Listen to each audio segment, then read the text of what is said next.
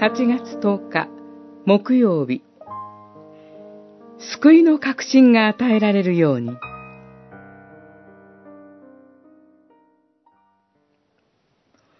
私たちは自分が死から命へと移ったことを知っています。兄弟を愛しているからです。愛する者たち、私たちは心に責められることがなければ、神の見前で確信を持つことができます。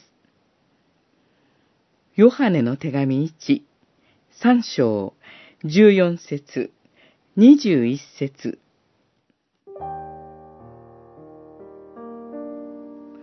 良い行いをして救われるのではありません。信仰プラスゼロで、信仰によってのみ救われるのです。その溢れるほどの感謝の思いから、良い行いが自然に生じます。そういう意味で、私たちは自分の信仰をその身である良い行いによって自ら確かめるのです。救いの確信ほど大切なものはありません。罪を犯すと、救いの確信が弱められます。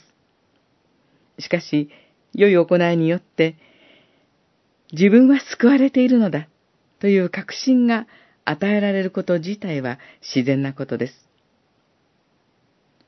本問答書がドイツで出版された1563年にトリエント公会議が終了し、カトリックの対抗宗教改革が勢いづきました。会議では、信徒が救いの確信を持つのは油断をもたらすので危険であり、救われるために、信仰プラスアルファ、良い行いが必要だとされました。その頃、日本は戦国時代。